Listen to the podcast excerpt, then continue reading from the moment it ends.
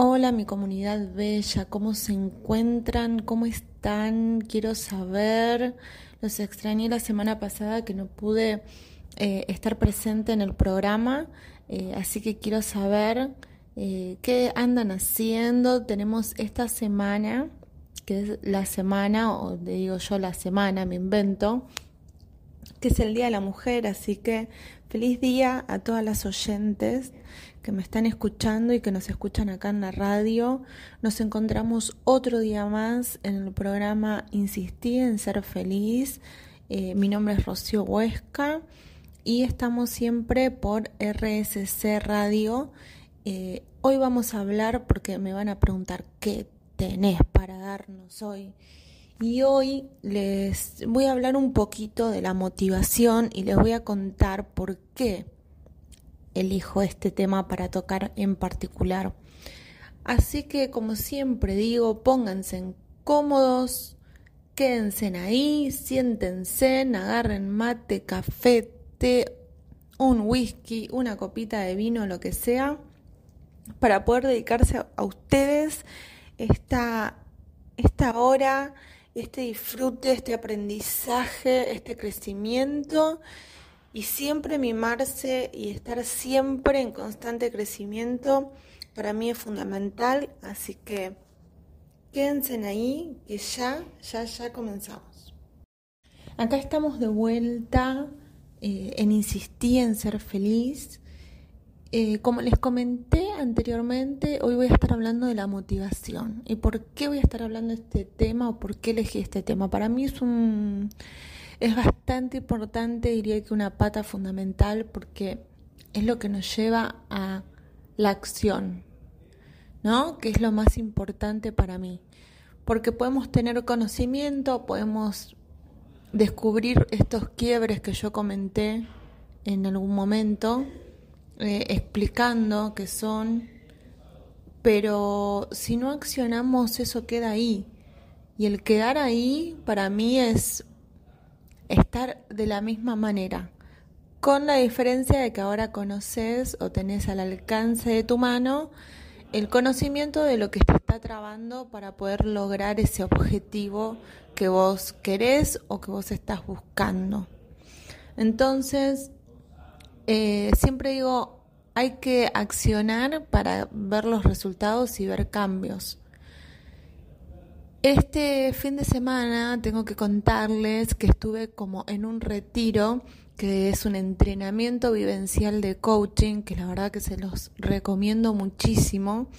Fue un retiro donde entrené yo ya siendo coach mis quiebres, mis miedos, eh, colocando un futuro imposible ahí, ¿no? Medible, como siempre hablamos, eh, definir qué es lo que buscamos, porque a veces, hoy estoy muy reflexiva, pero a veces eh, queremos cosas y no sabemos en realidad qué son.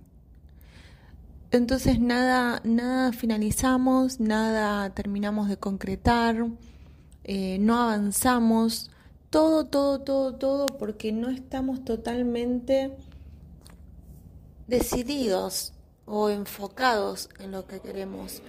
Y para mí, dentro de este entrenamiento, fue algo fundamental el, definir mi futuro imposible. Y llamo futuro imposible a esa a ese deseo que tenemos todos a largo plazo, que ahora, en el aquí en el ahora, es imposible porque no contamos con herramientas, porque nos tenemos que trabajar, porque lleva tiempo, porque necesitamos hacer foco. Y lo más importante es trabajar para eso. Entonces, una vez que vos tenés ese punto, me dijeron a mí, mientras estaba en el entrenamiento, algo que la verdad que parece un poco tonto, pero es, es una gran verdad. Cuando nosotros usamos el GPS, el GPS te pide de una dirección a otra. No te lleva si no tenés tu punto de partida. Y acá es exactamente lo mismo. Vos para ir a ese futuro imposible, para ir a cumplir tu sueño, tenés que saber también dónde estás hoy, dónde estás parado, con qué contás, con qué herramientas. Y lo fundamental de todo es poder descubrir cuáles son esas conversaciones que nosotros nos generamos para poder ver qué nos traba, ver qué pasa en el momento que nosotros definimos hacer algo, cuáles son esas vocecitas que se nos aparecen en la mente y nos traban. Y, y no sos capaz, y el tiempo no te va a dar, no tenés la plata suficiente, sos muy joven o sos muy grande. Entonces son todas conversaciones que nosotros tenemos incorporadas que son esto, una traba a cumplir. Pero lo más lindo es que son trabas que nosotros mismos nos ponemos, que nada es imposible, que todo es una conversación, que todo lo podemos lograr. Entonces es trabajar en eso, en esas conversaciones que no me están permitiendo a mí llegar a ese futuro imposible que yo sueño eh, y que lo siento adentro, ¿no? Yo siempre digo, ese futuro imposible es, es esa cosa de que la imaginás o te imaginas vos y se te llena ese corazón, se te infla el pecho porque acuérdense, como vimos acá, no solamente es el lenguaje, sino también es el estar conectado con uno mismo y ver cómo el cuerpo se siente. Sin escuchar al cuerpo para mí, pero es fundamental. ¿Cómo te sentís cuando estás alegre en el cuerpo? Tengo una sonrisa, estoy más energético, o energética, eh, tengo ganas de hacer cosas, me levanto más fácil, hago más cosas durante el día. ¿Qué pasa cuando estoy triste o algo que me genera tristeza? Tengo ganas de estar más tirado, tengo poca energía, tengo la cara lánguida. Por eso siempre digo que también es fundamental escuchar aparte del lenguaje el cuerpo y cómo impacta las emociones ahí. Entonces el futuro imposible es esa cosa que te llena el pecho de felicidad, como te infla. Así que por tal motivo eh, de este entrenamiento y de esta vivencial que hice, que les podría contar muchísimas, muchísimas cosas, eh, es más, podría estar todo el programa contándosle lo que fue este entrenamiento, pero fantástico, fantástico. Se los voy a comentar, se los voy a contar, sí señores, sí señores. Se los voy a comentar porque me encantaría que lo puedan hacer. Y se los voy a decir cómo a continuación. Como les comenté recién, este entrenamiento que yo hice lo puede hacer cualquier persona cualquiera. Eh, pueden contactarse conmigo en mi Instagram, arroba rocioh.coach. Lo vuelvo a repetir, rocioh.coach. Ahí pueden eh, enviarme un mensajito y yo le paso el contacto de Liliana, que es la persona quien lo realiza, para que la puedan contactar y puedan vivir esta experiencia maravillosa, porque es hay constelaciones, hay, es un mix de todo, de física cuántica, de transformación cuántica, que ya vamos a hablar al respecto de eso en los programas que vienen más adelante. Em, así que yo, sinceramente, con una mano en el corazón, eh, se los recomiendo, pero es un crecimiento, es una sanación desde adentro. Eh, hay un ejercicio muy, muy interesante con los padres. Eh, tengo la creencia de que los padres, aunque den lo mejor siempre, y es natural y es parte de la vida, que, que algo nos, nos dejen para trabajar en la, en la adultez. Así que nada, se, lo súper recomiendo, mándenme por ahí, está mi WhatsApp en la, en la bio de, del Insta, que también me pueden mandar mensajitos de WhatsApp, el que se siente más cómodo. Y vamos a comenzar con este tema de la motivación. Eh, para ver, hacer una breve introducción que hemos visto hasta acá y hemos visto y comprendido la importancia de convertir un problema o quiebre, que era lo que yo les contaba al principio, en un objetivo mesurable, ¿sí? Algo que podamos medirlo en el tiempo y que nos corresponda a nuestra profesión. Después eh, empezamos a preguntarnos qué te ha impedido alcanzarlo. Es decir, buscar los impedimentos, escuchar los juicios, las emociones, los estados de ánimo. Acuérdense que nosotros vimos la diferencia entre las emociones y los estados de ánimo. Y finalmente descubrimos juntos los aspectos o el aspecto de su ser, en este caso sería el cliente, que no permite avanzar. ¿Y esto qué quiere decir? Su ontología. Si todo esto estuvo bien, estuvo trabajado y el cliente tuvo un cambio observador y ha pasado eh, de ver el problema de otra forma y cambiar la forma de ver el problema, obviamente qué sucede, el problema cambia. Entonces, esto nos permite y nos abre un camino para prepararnos a la acción que nosotros lo denominamos en coaching como el diseño de acciones. Y hay que recordar que en coaching ontológico no hay diseños de acciones o no hay una toma de acción sin toma de conciencia. ¿Por qué? Porque de lo contrario los cambios no van a ser duraderos. Pero, o sin embargo, muchas veces es necesario pasar por otra etapa que es la motivación. ¿Qué me motiva a mí a cambiar? La motivación es lo que nosotros denominamos la sexta etapa en la curva de este proceso de coaching ideal. Y es el paso que se encuentra entre la toma de conciencia cambio de observador u ontología y el diseño de acciones. Joseph Connor define a la motivación como la energía necesaria para salvar la distancia existente entre dónde estás y dónde deseas llegar. Esto es fantástico.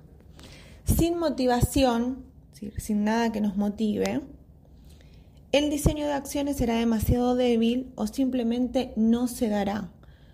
¿Por qué iríamos a pasar a la acción si no tenemos motivación? Y acá voy a nombrarles las seis etapas de coaching que nosotros tenemos. La primera es el quiebre, ¿sí? ¿De qué querés hablar? Es la pregunta, qué es lo que sucede. Después está el contexto, que también lo vimos, con quién, dónde, cuándo. Después están los objetivos, el para qué, para qué querés trabajar esto, para qué querés lograr esto. Después entramos a la parte de juicios, ¿sí?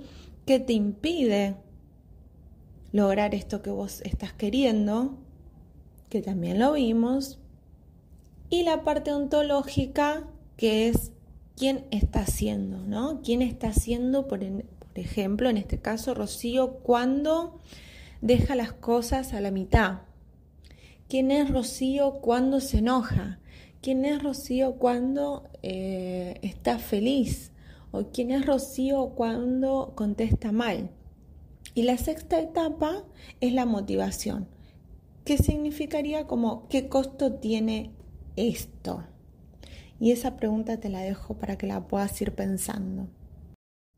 Continuamos acá en Insistir en Ser Feliz. Mi nombre es Rocío Huesca. Estamos hablando sobre el tema de las motivaciones eh, dentro del proceso de coaching. Y mm, acá algo fundamental es, eh, ahí está el caso en que un cliente que está pasando por una situación de la cual no puede salir, una pregunta como ¿qué costo estás pagando por estar donde estás? puede aplicar muy bien para que se genere esta toma de conciencia y se transforme en acción. En este caso, la motivación eh, respondería a un alejarse del problema. En otras situaciones, nuestro cliente puede ver el objetivo, pero no está seguro si se si podrá o no podrá hacerlo. Entonces ahí podemos aplicar una pregunta como, ¿qué le dirías a una persona que está en el punto donde estás vos y no está haciendo nada? Esto puede impulsar a que nuestro cliente tome, como digo yo, el toro por las astas y se disponga a actuar. Esta pregunta aplica más al caso de orientados, orientado a objetivos. Lo que les voy a pasar a explicar ahora es eh, sobre los tipos de motivación. Porque ustedes vieron que siempre acá hay mucho, no, es que acá hay solo una cosa. Así que vamos a arrancar con ese tema. Eh, uno de los primeros tipos de motivación es la aversión, que es una energía opuesta. ¿Qué querés decir, Rocío? Se preguntarán. Significa que nos resistimos a avanzar hacia el objetivo. Es como una señal de oposición o de querer ir incluso hacia el lado opuesto, ¿no? ¿Cuántas veces nos ha pasado de querer ir para un lado y vemos que vamos para el otro? Si esto ocurre en una conversación de coaching, podría ser una señal de que las etapas anteriores no han dado buenos resultados. Es decir, podría significar que hay que volver a redefinir el objetivo o que se avanzó demasiado rápido o aún hay alguna creencia o juicio maestro que no hemos detectado eh, y los estados de ánimos, como la resignación, suelen participar, pero no a un nivel tan alto para que el cliente se oponga.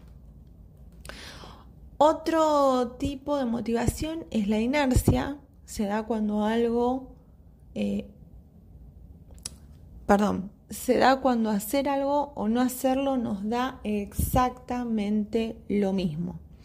En consecuencia, no nos movemos para nada. Estamos ahí en la mitad. Ni avanzamos ni retrocedemos. La energía que empuja hacia adelante es igual a la energía que apunta hacia atrás. Y lo curioso acá es que hay que decidir entre hacer algo o no hacerlo. Y finalmente no sucede nada. es así. Pero error. Terminamos en un callejón sin salida, porque no, porque que no suceda nada equivale a no hacerlo, que era una de las opciones que nosotros tenemos disponible, avanzar o no avanzar o quedarse donde estabas. Entonces, cuando estamos ante este tipo de motivación, la resignación suele estar presente. Como vamos a ver un poquito después, más adelante, la resignación implica dos juicios opuestos. ¿sí? El juicio de que algo es posible y el juicio de que no podremos lograrlo. Otro posible factor para quedarnos en la inercia puede ser la famosa y odiosa para mí zona de confort. Pip, pip, pip, alerta. Zona de confort y el miedo a salir de esta. Por lo tanto, ¿qué tenemos que hacer? Chequear las emociones que le producen a nuestro cliente pasar por esa acción. Es común que en estos casos el cliente suele elegir quedarse en la parte de creación de conciencia, volviendo al autoanálisis, al darse cuenta e incluso retroceder a sus impedimentos, que serán la base de sus excusas para, ¿para qué, Rocío? Para no actuar. Otro tipo de motivación que tenemos es la voluntad, ¿sí? La voluntad es la corriente que empezó como a fluir. Tal vez un poco, pero, siempre está el pero, no lo suficiente. Es decir, el cliente está dispuesto a pasar al diseño de acciones y contribuye. Se muestra con voluntad, pero recordemos, ajá, estaba trabada, pero recordemos que debemos observar la coherencia del lenguaje, emoción y cuerpo, que esto yo ya lo dije en uno de mis programas. Es ahí donde generalmente nos damos cuenta de que le falta aún más motivación. Otro signo de que no está en la máxima de, de las motivaciones es que adopta un rol bastante pasivo en el diseño de acciones esperando que sea el coach, es decir, nosotros, quien la termine diciendo lo que debería de hacer, cosa que eso no va a suceder nunca. Entonces, consideramos que la voluntad es una de las situaciones más difíciles. No podemos volver hacia atrás, dado que el cliente ya ha manifestado que quiere actuar, pero al mismo tiempo hay una percepción nuestra de que esto Mm, no va a funcionar eso que nosotros tenemos como llamado intuición. Algo que podríamos utilizar en estos casos es preguntar del 1 al 10 qué tan motivado estás. Si nos dice 7, preguntaremos qué te haría falta para llegar al 9. Y aquí puede abrirse una ventana de diálogo nueva, donde podrían salir a la luz eh, obstáculos, problemas, cosas pendientes que han quedado en el camino. Otra eh, tipo de motivación es el entusiasmo, que es la máxima de las motivaciones. Ahora la corriente fluye, incluso haciendo olas. Cuando el cliente alcanza el entusiasmo, comienza a diseñar las acciones por sí solo y el rol del coach se vuelve más pasivo y solo deberá hacer preguntas del tipo ¿y qué pasa si?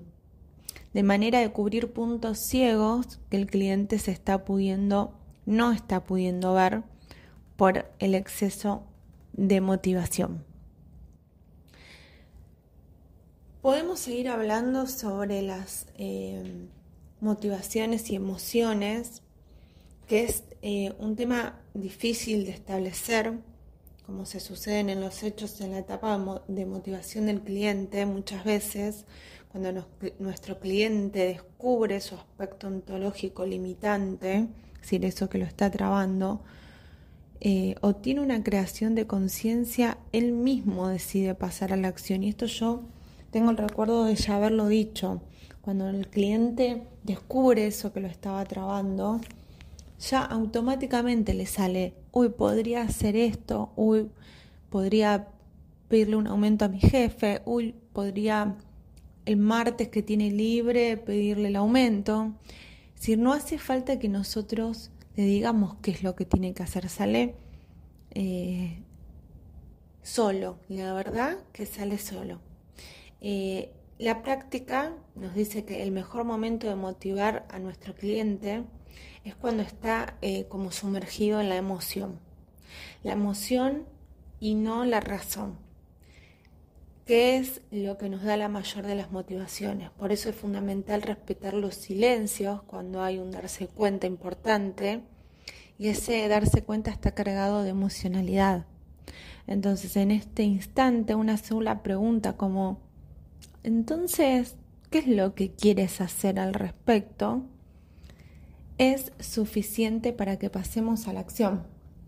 Cuando, nuestro cliente está sumergido eh, en la tristeza y nos conmueve verlo así, una pregunta como ¿qué precio estás pagando por todo esto?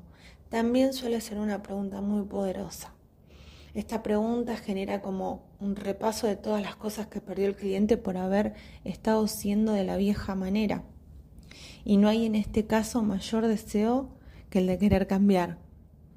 Pero no todos los clientes son tan emocionales. Cuando predomina el razonamiento, la motivación no se logra tan fácilmente. La disociación funciona muy, pero muy bien eh, en estos casos. Bueno, y hasta acá hemos llegado con este programa, con este bello programa, hablando un poco de mi fin de semana de entrenamiento, más el tema de motivación, eh, para que puedan llevarse algo eh, así que los invito a ver qué tan motivados están, los invito a que piensen qué es lo que los está trabando. Pregunten, pregunten, pregunten. Vivir en la pregunta para mí es fundamental y es, clave. Eh, si buscamos el cómo o si buscamos respuestas a veces nos quedamos trabados. Pero una vez que vivimos en la pregunta, las respuestas pueden ser múltiples y ahí es donde nosotros logramos ser eh, humanos de, infinitas posibilidades, ¿no? El cómo no lo sabemos, pero va a suceder y tenemos que confiar en eso. Entonces, eh, no los quiero seguir entreteniendo porque el tiempo nos está quedando muy justo. Eh, espero que hayan disfrutado de este programa, de la música bella que pasan. Quiero agradecer como siempre a esta familia hermosa, eh, que es compañera, que es profesional, que es humana, lo más importante. Así que espero verlos el próximo jueves aquí en el programa Insistí en ser feliz. Mi nombre es Rocío Huesca y continúen acá siempre en Radio RSC, escucha cosas buenas.